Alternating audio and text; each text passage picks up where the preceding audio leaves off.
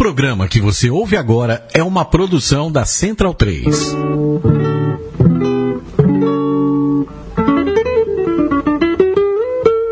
A Central 3 apresenta o Cinema Nacional em Revista. É o Central Cine Brasil.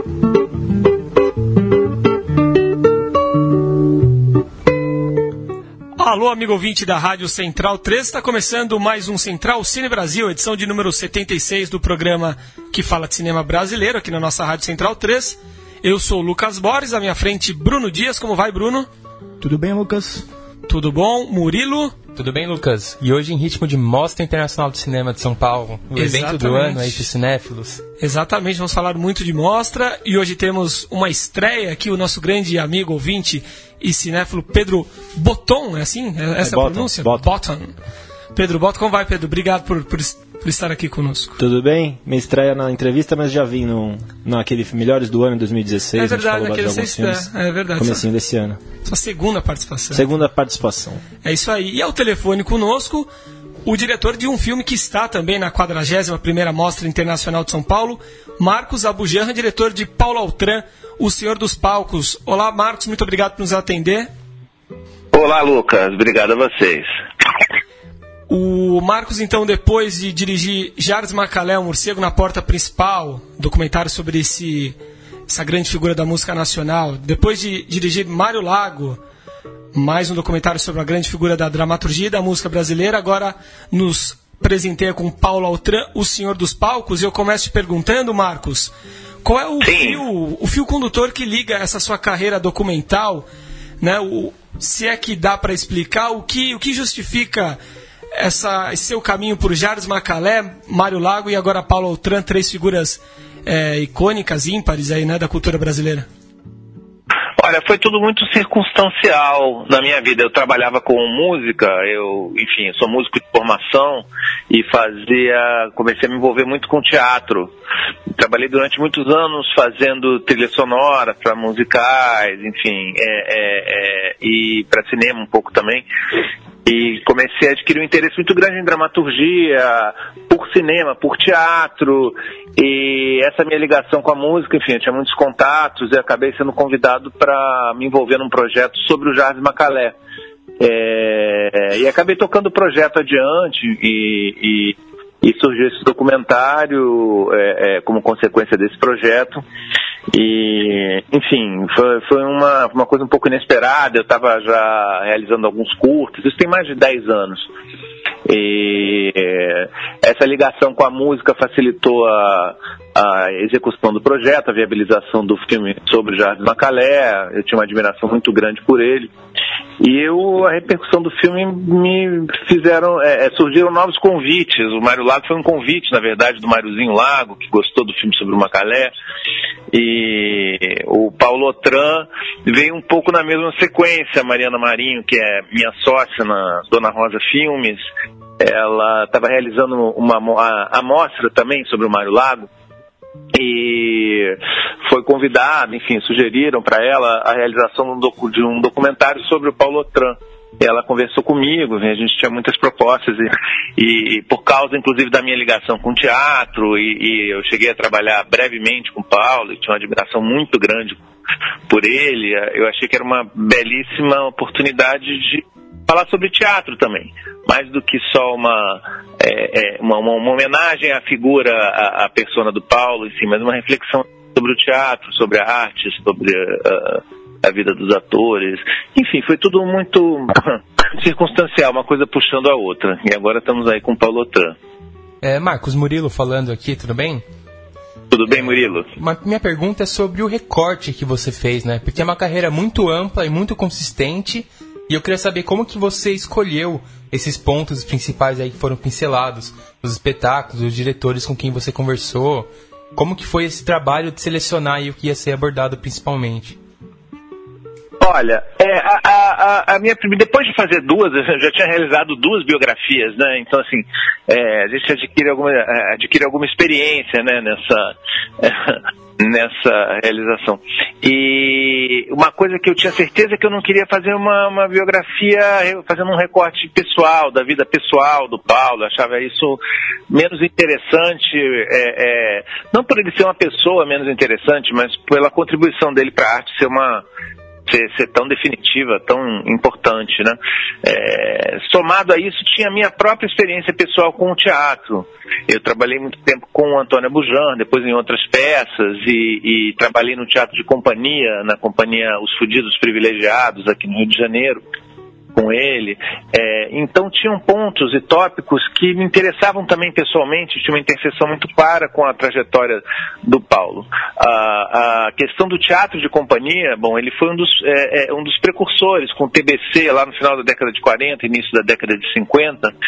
É, a participar da primeira companhia mais profissional de teatro criada no Brasil, né? Uma das companhias mais importantes para o teatro, uma das precursoras mesmo, talvez a, a grande precursora né, do teatro de companhia. Então esse era um dos tópicos mais, é, é, é mais interessantes e mais, mais relevantes para mim. Daí a escolha de, uh, uh, uh, de pessoas que trabalharam com o Paulo, que tiveram uma ligação e que também mantêm é, é, é, companhias, como o Eduardo Tolentino, do Grupo Tapa, né, o, o Zé Celso Martins Corrêa, que tinha uma ligação forte com ele, apesar de não ter trabalhado diretamente do, sobre oficina, o Paulo de Moraes, do Grupo Armazém, então, assim, o teatro de companhia era um dos tópicos principais. A relação do ator com a, com a arte da atuação também, independente do teatro, era um dos, dos outros tópicos que, claro, fundamentais, nos maiores atores.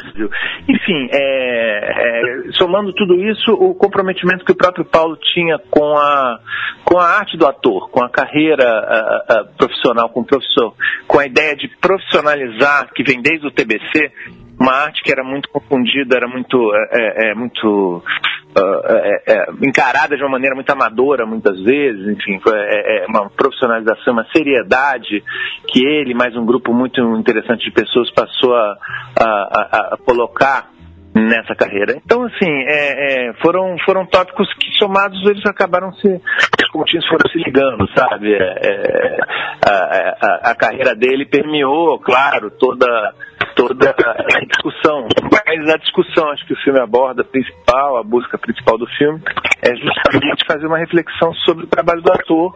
Então, sobre isso, está falando do trabalho do ator. Tem, eu gosto muito dessa daquela parte das biografias, da, dos textos biográficos pelos atores, né?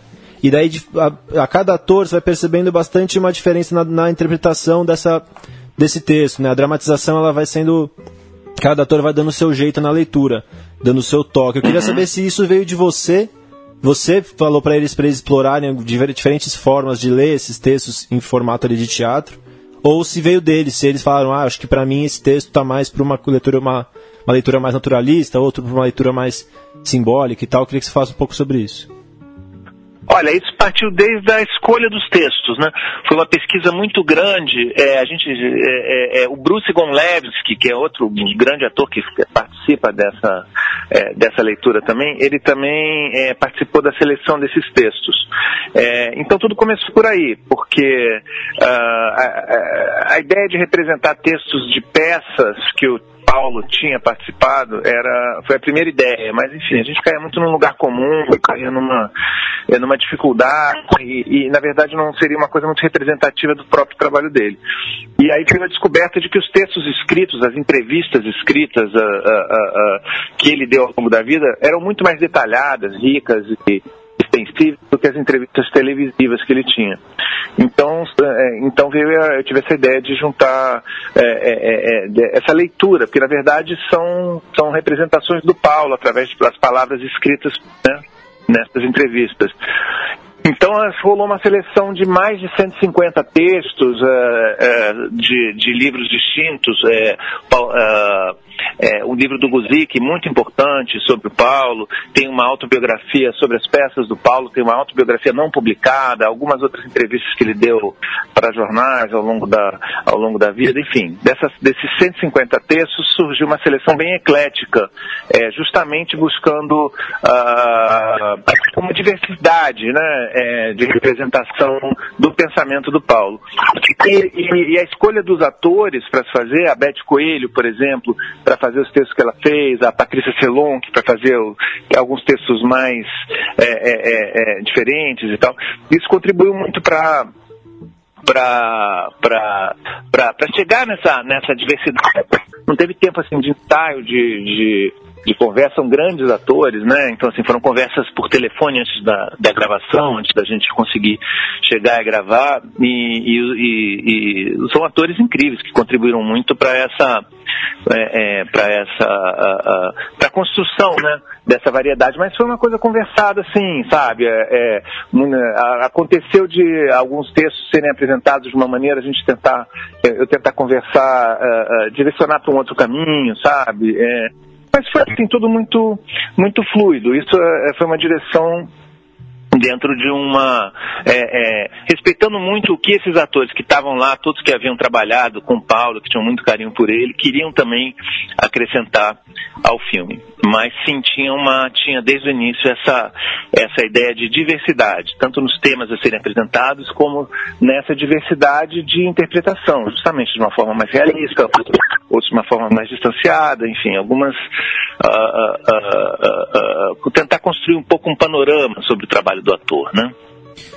O, o filme mostra muito a sensibilidade do Paulo. É, toda, é um filme que confunde mesmo a história do Paulo com a história do teatro brasileiro.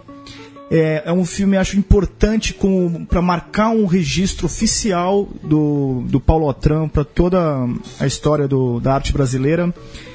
Então, como diretor do filme, como um cara que é, ficou muito próximo do Paulo, é, mesmo que artisticamente, qual que é a importância do Paulo Otran realmente para dramaturgia nacional e quais são as suas maiores qualidades? Porque no, no, no, filme a gente mostra como ele era um cara muito, muito, muito sensível, assim, de muita flor da pele e ao mesmo tempo um pouco até intro, introvertido, mas, mas ao mesmo tempo um, cheio de, de emoções, né?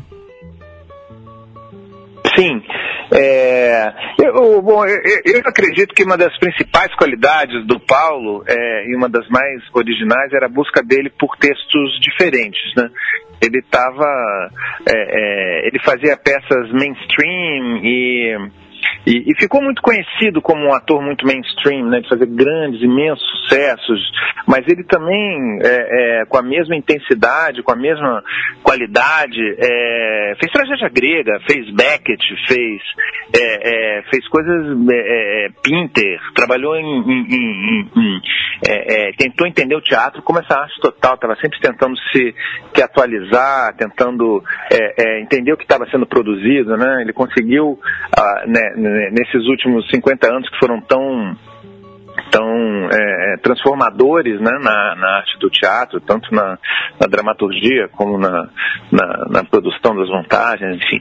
É, é, ele conseguiu acompanhar, ele buscava sempre acompanhar com uma qualidade é, incrível, é, textos de diversas formas. Isso, isso, pelo menos, é o que me chamava, me chamava muita atenção. Para além de um grande ator, ele era uma pessoa extremamente culta, extremamente antenada, extremamente ligada com a própria evolução do teatro, teatro, com novas vertentes, novos atores, ele assistia tudo, ele ia todas as peças, ele estava muito atento ao que estava acontecendo. Marcos, é, é. Não, não, vou, não vou citar aqui em que momento do filme acontece, né? nem, nem o que acontece exatamente, mas é, existe uma, uma inserção com a Fernanda Montenegro né, no filme que é um ponto alto né, do, do documentário e uh, um momento muito tocante. Né? Eu digo mais que eu acho que é uma das grandes cenas do cinema desse ano. Sem dúvida, dá para afirmar ah, isso, né? Porque realmente é, é, são, são minutos ali mágicos, né? Agora eu gostaria de saber se, se você contava com esse depoimento desde o início do filme, né? Se foi uma surpresa, como surgiu esse depoimento, e se ele moldou o seu filme de certa forma, quando você descobriu que teria nessa é, esse diamante na, na sua mão, né? Que quem assistiu o filme vai descobrir o que é. Olha, foi, não foi uma surpresa muito, muito, muito grata. É, a Fernanda foi a última entrevista que foi realizada, foi o último dia de filmagem. O filme já estava sendo produzido e, e, e, editado já há alguns meses. Então, toda essa concepção de se falar da história do teatro, de se falar da, é, é, é, é sobre as companhias, sobre o teatro brasileiro, sobre gente de teatro, como ela fala nas palavras dela, foi uma. É, é, já tinha acontecido. A gente já tinha inclusive gravado com os atores, os outros que, é, é, é, que haviam representado os textos do Paulo. Então ela veio assim de uma surpresa incrível, veio coroar, assim, veio, ela caiu como uma luva com o que já estava realmente sendo construído, sabe? Essa é uma troca de correspondências entre o Paulo e a Fernanda, muito reveladora, muito emocionante e, e de um conteúdo muito, muito rico, né, para nossa cultura. E ela, é, é, enfim, não foi, não foi, não foi planejada. É, é foi, ela caiu como uma, caiu como uma luva ali para gente no final. E, e justamente teve essa, essa é, é, esse reconhecimento dessa cena, dessa importância, são acho que mais de 10 minutos, 12 minutos sem corte, uma câmera com um plano sequência que, que a gente não, não retirou momento algum da, da, desse depoimento tão, tão sensível, tão, tão bonito, tão importante dela. É, Marcos, abordando agora esse aspecto da filmagem mesmo, né? Que nesse uhum. depoimento da Fernanda, um, do um, dos grandes pontos altos é esse realmente, né? O, o plano sequência, o, a questão da filmagem valoriza o que ela está uhum. falando. Mas por outro lado, as interpretações teatrais perdem bastante, né, no teatro filmado. E como que foi esse desafio de falar sobre o Paulo Altran e mostrar pedaços de peça, sabendo que ia ter uma grande perda de impacto, né, na força dos espetáculos como eles realmente eram? Sim, essa era, uma das, essa era um dos maiores desafios. Eu acho que é um desafio para qualquer um que tente fazer um, um, um, filme, um documentário sobre teatro, porque a peça filmada não faz jus nunca à arte do ator, ao trabalho, ao, ao teatro, né? São linguagens muito, muito diferentes. E aí, daí surgiu a ideia de pegar textos não teatrais, que eram entrevistas que o próprio Paulo deu, e, e, e fazer é, é, propor essa, esse jogo para quatro atores maravilhosos, que né, o Beth Coelho, a Patrícia Celon, que o Bruce Gonlevski, o Gustavo Machado, de representarem o próprio Paulo. Então nós temos assim quatro representações do Paulo uh, nas palavras dele é, é, para para traduzir a arte do ator, né, é, é, é para conseguir para conseguir fazer essa é, manter vivo esse jogo da, da interpretação. Claro que são interpretações que são feitas é, apesar de serem feitas num palco, mas são feitas para câmera, são feitas com, com, com no, dentro de uma linguagem cinematográfica, com travelings, com, enfim, com, com uma estrutura que não é de um teatro filmado. Agora, é... foi isso, né? Foi essa, a, a, assim, os recursos, as opções, as escolhas para se fugir justamente de mostrar representações das peças do Paulo. Muita coisa não entrou, a gente tinha no arquivo é, peças importantíssimas, inclusive, que não tinham força alguma, que muitas vezes era uma câmera distante para uma matéria de TV, que era uma, uma coisa mais documental do que representativa da qualidade artística que o Paulo tinha. Então, é, é, realmente, esse, esse, é um dos grandes desafios, né? Foi um dos grandes desafios. A gente evitou ao máximo a inserção disso. As fotos, é engraçado que as fotos funcionam muito bem. Isso foi uma, uh, é, é, foi uma opção que eu acho que é acertada, uma opção legal. Assim, fotos é, é de peças antigas, desde a década de 50, do TBC até, até hoje em dia, a fotografia das, das imagens, elas têm uma força que, uh, que o vídeo não consegue capturar. Mas eu acho que de, de, uma maneira geral é, é realmente é, é, muito complicado mesmo você trans, tentar transmitir a arte do ator através dessas peças filmadas, né? Oi Marcos, aqui é o Pedro. É, concordo com você, gostei muito das fotos com a moldura branca, uhum. achei aquilo é, é, tem uma simplicidade, uma reverência que, que o, o acho que documentário trabalha assim é, evita Sim. aquelas movimentações devagares, aquelas montagens que alguns documentários fazem, também é interessante, mas para esse caso funcionou muito bem.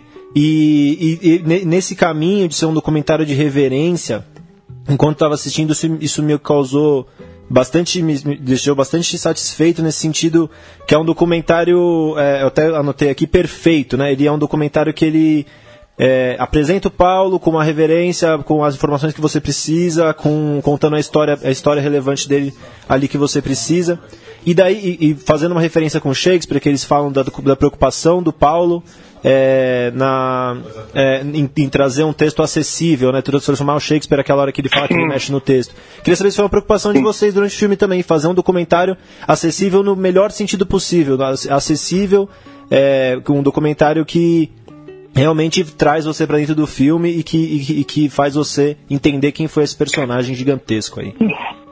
É, sim, que bom que você falou isso, até porque realmente foi uma. É, é, desde o início era, era, uma, era uma convicção até, assim, era, uma, era um caminho muito, muito claro, é, é, é dessa inspiração pelo personagem do Paulo para construir a linguagem do filme. Ele prezava muito a clareza do discurso, né? a peça bem acabada, os textos bem acabados, as ideias muito claras, muito bem contadas. Ele era um, ele, ele vinha né, dessa escola, ele é um dos criadores, inclusive, dessa escola aqui né, né, no Brasil. Então, eu acho que assim, nos meus filmes, nesses filmes biográficos, eu tentei muito é, me inspirar no personagem para construir a linguagem dele. O, no caso do Jardim Macalé, por exemplo, que é um, um, talvez o oposto dessa, dessa coisa apolínea do Paulo, muito mais dionisíaca, né? É, o filme é bem mais anárquico na montagem, nas escolhas, na apresentação do personagem, sabe?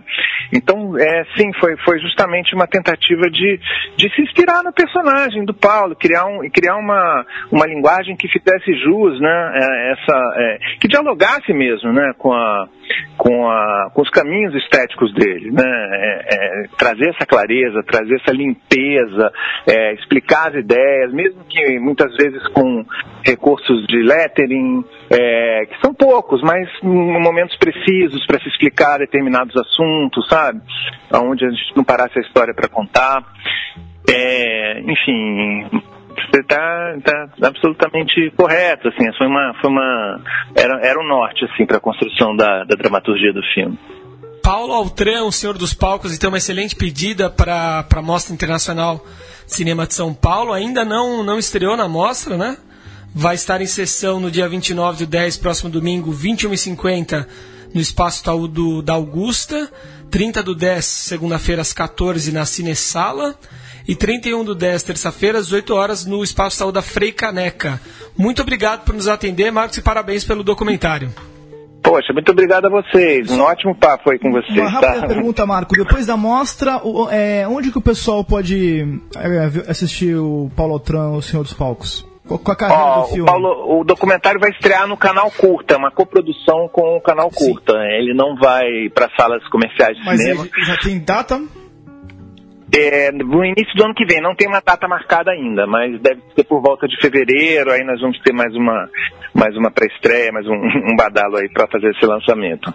Bacana, Marcos. Muito tá, obrigado. Estão todos convidados a irem lá. Com certeza. Muito obrigado. Tá bom, muito obrigado, hein? Obrigado, Marcos. Parabéns Boa pelo noite. filme. Valeu, Marcos. Parabéns. Parabéns, obrigado. Não foi possível encontrar um trailer do filme na internet, mas vamos então ouvir um trechinho aí de uma passagem icônica do Paulo Altran pelo cinema em Terra em Transe.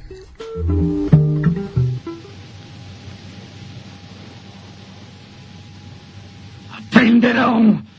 Aprenderão! Dominarei essa terra! Botarei essas histéricas tradições em ordem! Pela força! Pelo amor da força! Pela harmonia universal dos infernos! Chegaremos a uma civilização! A história do cinema brasileiro. Falamos sobre o filme de Marcos Abujan, agora vamos destrinchar um pouco da história de Paulo Altran. Paulo Altran, reconhecidamente um dos maiores atores que já surgiram no Brasil, dedicou a maior parte da sua vida ao teatro, mas também fez longa carreira no cinema. Ele é carioca de, nas de nascimento, mas foi radicado em São Paulo e trilhou muito cedo a trajetória no teatro. Escreveu a primeira peça logo aos 11 anos, As Onças da, Jama da Jamaica, o nome da primeira peça. Ele fez parte, né, foi um dos precursores do TBC, do Teatro Brasileiro de Comédia, né, que como o Marcos falou há pouco, foi é, um dos precursores aí, um dos, dos pilares do, do, cinema profissional, né, do, teatro. do teatro, perdão, profissional, do, do, teatro de grande qualidade no Brasil. Do TBC ele foi, ele migrou para a companhia Vera Cruz, né, que também foi criada pelo Franco Zampari. Na Vera Cruz, o Paulo Altran teve início na sua carreira no cinema em produções como Apassionata, de Fernando de Barros, Veneno, de Gianni Pons, Uma Pulga na Balança, de Luciano Salsi, e em 66 atuou no grande clássico Terra em Transe de Glauber Rocha. Após algumas participações em teleteatro, nos primórdios da televisão, Altran fez sua primeira novela em 1979. Foi pai herói de Janete Claire.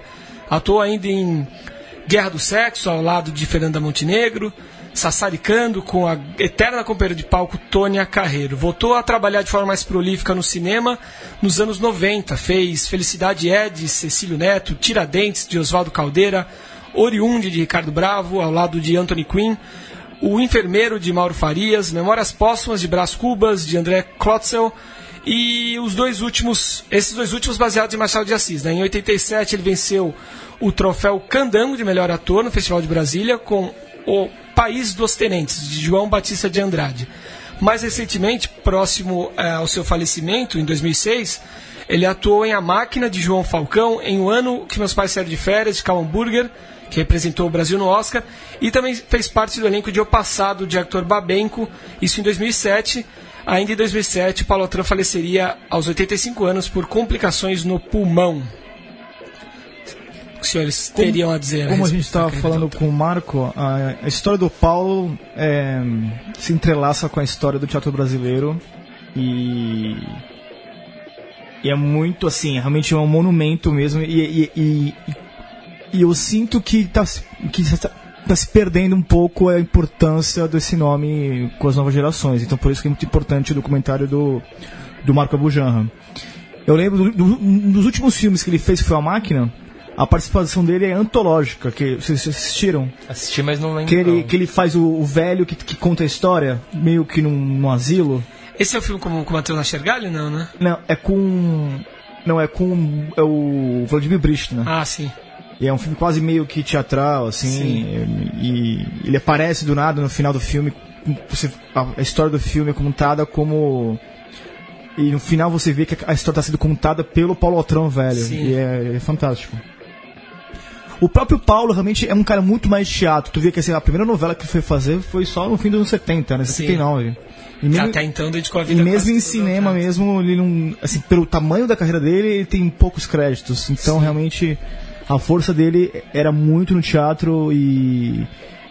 E mesmo assim, o Paulo, eu, pelo que eu, que eu, assisti do Paulo e pelo vendo do documentário, ele é um, era um dos poucos atores brasileiros meio de, de, grandes que trabalhava muito bem com comédia e com, com drama, né? Isso é muito interessante. E ele tem poucos títulos aí no cinema, alguns nem tão importantes, mas o que ele faz em Terra em Transe já é o suficiente é para marcar ele para sempre na história do cinema brasileiro, né? Mas só, não só no teatro, no cinema Sim. ele fica marcado por esse papel que é incrível. É, e como o bloco é de história e a história quem fazemos somos nós, né? A, a história está sendo feita, eu queria só dizer é, que ele, um dos entrevistados importantes do filme é o José, José Celso Martinez Corrêa, como ele mesmo falou na entrevista. E atualmente o, o Teatro Oficina está passando de novo né, por um, aquele período de disputa, aquela, aquele, aquela disputa sobre o espaço.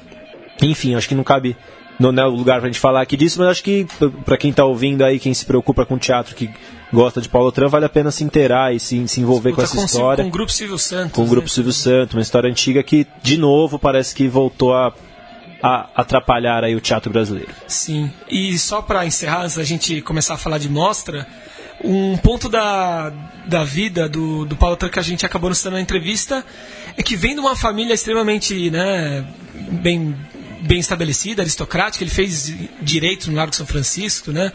Poderia seguir com, com o seu escritório de advocacia ali. E ao mesmo tempo era uma pessoa completamente ligada ao teatro, né? Que no documentário ele diz que assistia, assistiu a todas as grandes peças que vieram ao Brasil, né, na época enfim, e deu, deu nisso, né? Uma, uma, pessoa com um talento nato, extremamente instruída. Uma fixação por Shakespeare, né? É, que ele fala bastante, sim. né? Essa relação do teatro enquanto enquanto disciplina mesmo, né? Para é. ele teatro era uma forma de vida. Ele via ele via através do teatro era a forma que ele enxergava a vida e, e uma possibilidade de de felicidade, sei lá, de qualquer coisa, mas é, é, é para ficar muito claro como ele, ele vivia o teatro, né? É, a dedicação que ele tem a isso é total, tanto que o filme praticamente ignora a vida pessoal dele, né? Sim. Foca só na carreira. Mesmo porque eu acho que se confundem, né, no final das contas. né? É, porque ele mesmo, em cartas que aparecem ou trechos que aparecem no filme, ele diz que a vida dele é o teatro, Ah. que no momento em que ele não pode mais atuar, a vida acabou pra ele. Sim. Isso é bem. E bem relevante. no, no documentário mostra muito que ele confiava e gostava de trabalhar com jovens diretores. Porque no documentário tem várias entrevistas com diretores que com ele trabalhou, que agora estão tão velhos, mas são relatos de 20, 30 anos atrás, que eram diretores jovens. Até o próprio Glauber, quando foi fazer o Retrans, também era um era um diretor bem jovem, de me- menos de 30 anos. E isso mostra como o Paulo sempre queria, que o próprio Marco falou na entrevista, se reinventar, se experimentar, sempre estar à frente, não ser um cara. É, E mostra humildade antiquado. também, né? Muita Não, humildade. Porque humildade você é um ícone, um cara já com muita vivência e vai lá trabalhar com um cara novo, começando, ouvir o que ele tem a dizer e se deixar ser dirigido por ele, né?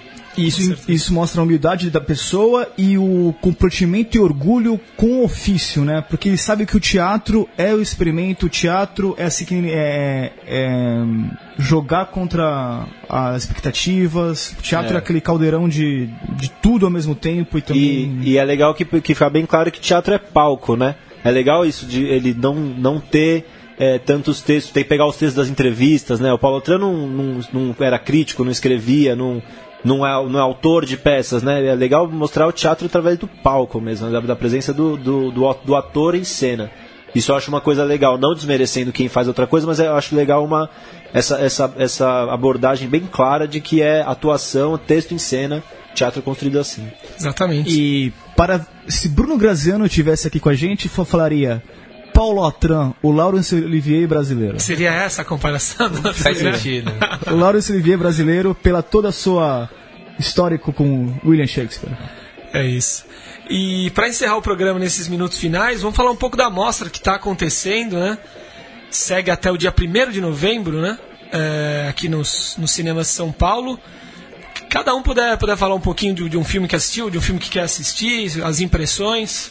É, já dá pra fazer um primeiro balanço, né? Foi uma semana inteira aí de mostra. Eu consegui ver algumas coisas nacionais que eu tinha destacado aí anteriormente, mas o que mais chamou a atenção mesmo foi Gabriel Montanha. Que eu fiquei impressionado com o filme, achei um filme muito bom e um filme grande. Ele passa um valor de produção enorme, poderia ser um filme de Hollywood tranquilamente. E o orçamento imaginou que tenha sido baixo, mesmo Você assim. chegou a, a ouvir alguma Eu coisa? procurei o orçamento e não encontrei. Então Mas eu realmente fiquei bem curioso nessa questão. Ele consegue fazer muito com talvez muito pouco. pisaram na bola também novamente com a escolha do indicado, né? O filme é muito universal, feito em vários países, com certeza seria um representante à altura pro Oscar. Filme internacional. O filme, eu- um amigo meu, tava na mesma sessão que você tava, ele mandou uma mensagem no final do filme, um cara que nem fala muito comigo, só porque eu gosto de cinema, a gente se fala, e ele fa- falando do Gabriel Montanha. É, o filme foi muito Realmente, aplaudido no final, o pessoal sim. ficou impressionado mesmo. É, pretendo ver no domingo, tem uma sessão 13 13h30, se não me Mas engano, o Frei Caneca. Gabriel estreia em circuito, já, já estreia em circuito Dia agora. 2, dia 2 de novembro. Ah, então não precisa ter Então, pressa, sim. né? Tá Dá certo. pra passar uns na frente aí. Bacana. Eu vi também dois documentários muito bons, que foi o Soldados da Araguaia, numa sessão com a presença de José Genuíno. E é um filme que mostra ali a guerrilha do Araguaia num outro viés, né? Mostra os militares mesmo falando. Mas não- e você mas tem uma o- imagem de que vai ser um filme reaça, né? Mas na verdade são os militares que foram oprimidos também pelo alto poder. Os Sim. caras de baixa patente que só se ferraram. José Genuíno, no caso, estava do outro lado, né? Do, Isso, ele, em nenhum momento né? ele ouve os combatentes. É um filme só de um lado. E tinha, tinha muito militar na, na- nas cadeiras do cinema? ou- Ah, não deu pra reparar muito não. Tinha uns tiozinhos que talvez fossem, mas não vou chutar não. E vi também o Cartas para um Ladrão de Livros, que é espetacular. Sim, Deve esse ser muito filme bom. aí Esse é o que eu Grande queria ver. expectativa, né? Mexeu muito com o público. O filme tem drama, tem comédia, tem um- muito humor, romance, aventura. É um Prenda-me se for capaz em versão então esse filme, certeza, e com vai- personagem muito brasileiro. assim. Vai entrar em circuito esse filme. É que é um documentário, então é sempre complicado, mas o filme tem muito potencial pra público mesmo. Sim, sim. Não pra sair do nicho de documentários, porque é um filme Legal. divertido pra caramba. Já que você falou do Prenda-me se for capaz brasileiro, eu vou falar do 12 anos de escravidão brasileiro. que é muito melhor que 12 anos de escravidão e. Ah, vá, é? É nesse nível mesmo? Ah, eu, eu achei e, e não, não vi motivo para tanta, pra tanta Vazante, discussão. né? O Vazante, um filmaço, né? Realizado por uma diretora branca, como a maior parte da sua equipe branca, o que talvez né, imagino tenha gerado as discussões lá em Brasília, né, por parte de militantes do movimento negro. Essa equipe toda estava na sessão da última quarta-feira no Frei Caneca, por isso eu digo né, que a equipe é majoritariamente branca. Mas estavam ali também é, atores é, que são refugiados da África, que acabaram fazendo o papel do, dos escravos no filme.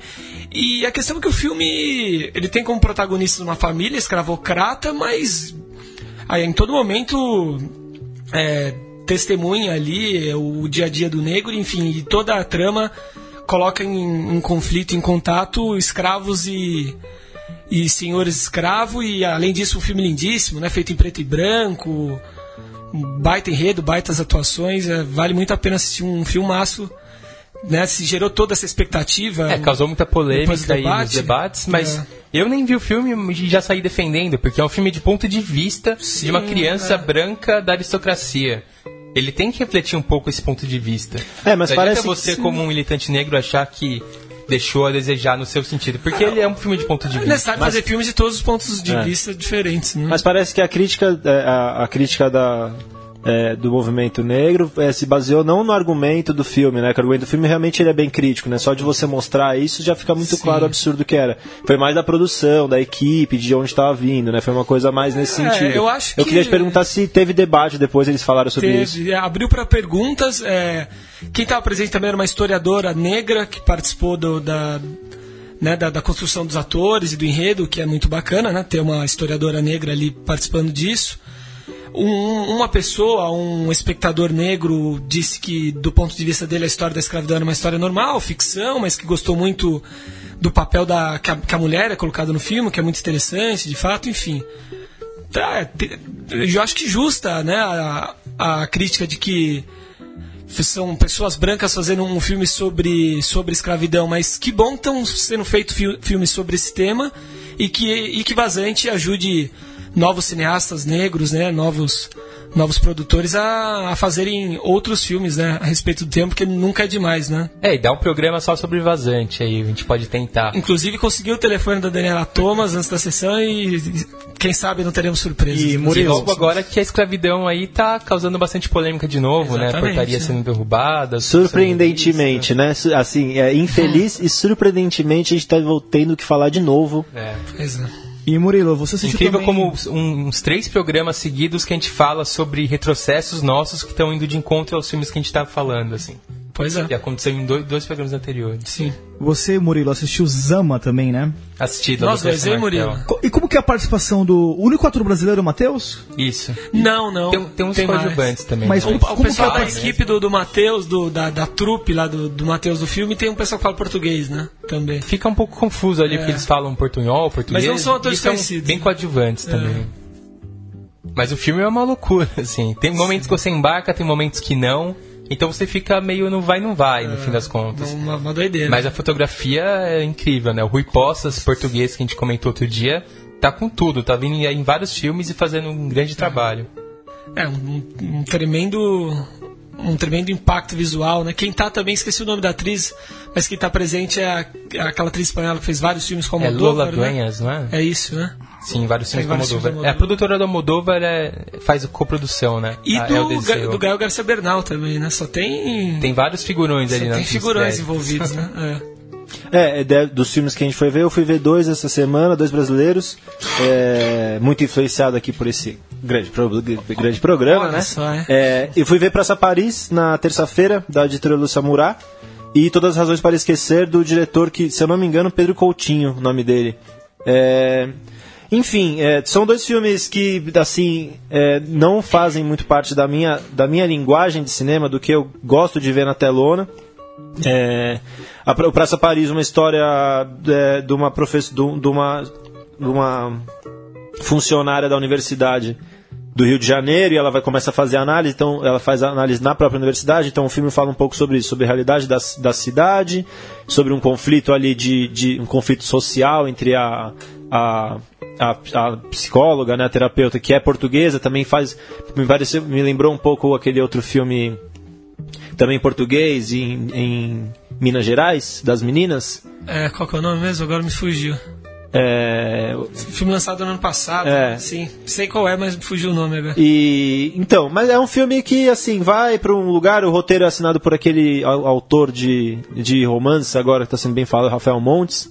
É, é uma, uma coprodução entre a, a, a Lúcia Murai e esse, esse autor. Enfim, e o outro que eu vi, Todas as Razões, Razões para Esquecer, que não vou me estender, só diria que é literalmente Todas as Razões para Esquecer. Desculpa aí quem fez mas não recomendaria. Não precisa falar mais nada, então. A gente falou aí de vários filmes que estão muito comentados e só pra passar rapidinho por um. A Cidade Onde foi- Envelheço. A né? Cidade Um filme Onde sobre as Envelheço. portuguesas. Cidade Onde Envelheço. Bonito esse filme. eu Bonito, bonito. Mas falando de um filme menor aí, o Aur- Aurora 1964 é um filme bem interessante. Re- Pega ali a, a ditadura, claro, o de- o título deixa óbvio, mas o final entrelaça com os dias de hoje e olha, final muito impactante e triste, assim. Você sai do cinema arrasado, pensando, os caras ganharam. Mas é, É, doc ou pesado, ficção? documentário. Ah, doc. E para esse fim de semana eu destacaria amanhã no vão livre do MASP, né, que é sempre um, uma atração à parte a sessão com o Macunaíma, né? 17h30, acho que se chegar uma hora antes já deve ter uma baita fila, mas é possível que consiga ingresso, né? Tem Gabriel Montanha no domingo, né? Como eu disse, 13h30, para quem não viu, eu vou tentar ver também. Mais algum destaque da, da parte de vocês? Parece que também o, o Gabriel Montanha vai ficar no, no Instituto Moreira Salles a preços bem populares. Oh, legal. Em novembro? ver, vale- não, agora, vale dia bastante a 2 pena. vai ficar lá com. É, acho que, se bobear, eu acho que é 4 inteira, 2 a meia. Assim. Ótimo, então. Mais algum destaque? É, Murilo, as boas Pedro? maneiras vai passar ainda, né? É, tem sessão ainda, né? Acho que todos os, os filmes, os brasileiros legais ainda tem sessão, Sim. né? Eu acho que A Mostra costuma fazer isso, né? Jogar alguns filmes mais visados mais pro final, pro pessoal ir pegando o ritmo. É, até porque no, é, a, a mostra acaba dia 2, mas depois começa a repescagem já. Então Dia- a dia um, mostra né? vai até então até dia 4 mesmo. Eu É, nunca a fui numa repescagem de mostra. Ah, às vezes eu ia só na Eu repescagem. sempre chego esgotado já no final da É uma mostra, boa não aguento pedida mais. também, né? É isso, semana que vem, semana de feriado, vamos fazer de tudo para estar aqui novamente, né? Pra, pra E uma coisa um bacana programa. que a gente pode falar em outros programas, está chegando uma iniciativa muito legal, que é o, Dia do Cinema Nacional no Cinemark, dia 13 de novembro, Sim. uma segunda-feira, a ingressos a dois reais. E vai, já, eu já vi a programação, a gente pode falar nesse programa mais pra frente, mas é um dia pra gente, pra pessoas pegarem cinema nacional, tem de todos os tipos, de, de todos os gêneros, desde os- vários filmes que a gente falou aqui nos nossos programas, até os mais Com blockbusters. certeza, e só para encerrar rapidinho, Murilo, Eu trouxe uma notícia aqui muito interessante, que é um levantamento inédito que foi feito. O levantamento em si é muito interessante, feito pelo ministro de Cultura, né? O Sérgio Sá Leitão, que foram feitos 881 filmes no Brasil desde 2012, e só 438 deles tiveram média inferior a 4 mil ingressos. É muito pouca coisa, né? E o ministro até é, ele ironizou e falou que ele tem mais amigos no Facebook do que isso. E só o fato dele ter pedido esse levantamento e, vi- e vindo com essa informação é preocupante. é, é um- é na verdade, deveria representar um desafio para uma indústria que está fazendo tanta coisa boa, né? Mas na mão desse tipo de gente é um prato cheio para São só números, né? um retrocesso, né? É uma análise muito fria dos números. Sim. Mas quem fez esse relato foi o, ministro do. O ministro da Cultura. É, né? eu vi também, ele, o, cara, era o cara que era o presidente da Rio Filme. Saiu uma entrevista hoje no UOL, foi que eu vi, falando que quer revisar e Rouanet. Não, é absurdo como o cinema brasileiro fosse bilheteria, né? O que, que o cinema brasileiro tá fazendo? Em on demand, né? Em televisão, o pessoal assistindo, querendo fazer outras coisas. Como, é, analisar como bilheteria na, no- na crise de distribuição que a gente sempre viveu. É um problema, é uma, É é uma falha, mas enfim. Pensamento mas- muito pequeno. É, E mas- cinema não é sobre bilheteria, cinema é registro. Assim, Justamente. É, é, quantos filmes a gente está falando aqui isso são registros históricos, são releituras nossas, são diálogos que a gente tem com a nossa cultura, com a nossa história, com o nosso momento. E os filmes são para ser descobertos, assim. Então. Não, esse próprio é do claro que a gente tem- falou hoje. Tem, de- tem, é fundo setorial, tem grana e não vai pro cinema e não importa. O filme é, um, não docu- importa. um documento gigantesco, Exatamente. necessário. Mas essa é uma discussão que pode começar- continuar no nosso próximo programa. O nosso tempo está se esgotando. Muito obrigado, Bruno, Murilo, Pedro, pela, pela presença. Muito obrigado pro Pedro estar aqui, está sempre bem-vindo. Valeu, Volte galera. mais, um prazer participar desse programa maravilhoso da Central 3. Você ouviu uma produção da Central 3. Para ouvir a programação completa, acesse central3.com.br.